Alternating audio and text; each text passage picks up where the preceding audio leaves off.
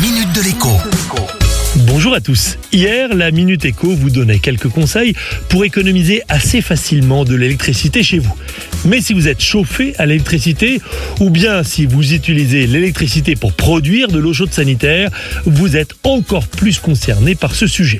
Comme les beaux jours arrivent, vous avez peut-être déjà coupé le chauffage à la maison. C'est donc le bon moment pour faire un état des lieux et engager des travaux. Les radiateurs électriques anciens sont, c'est prouvé, beaucoup plus énergivores que des modèles plus récents.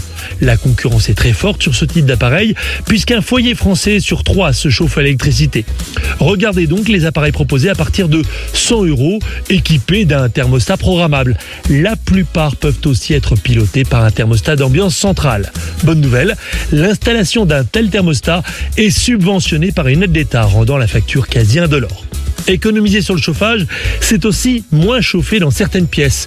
C'est donc le moment de remplacer ou de réparer là où les fenêtres qui ont vécu. Dans mes toilettes, par exemple, j'ai une fenêtre tellement gondolée qu'elle ne ferme plus qu'à moitié.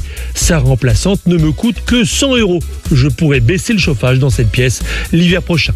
Enfin, du côté de l'eau chaude sanitaire, sachez qu'un chauffe-eau électrique s'entartre et devient de moins en moins performant avec le temps.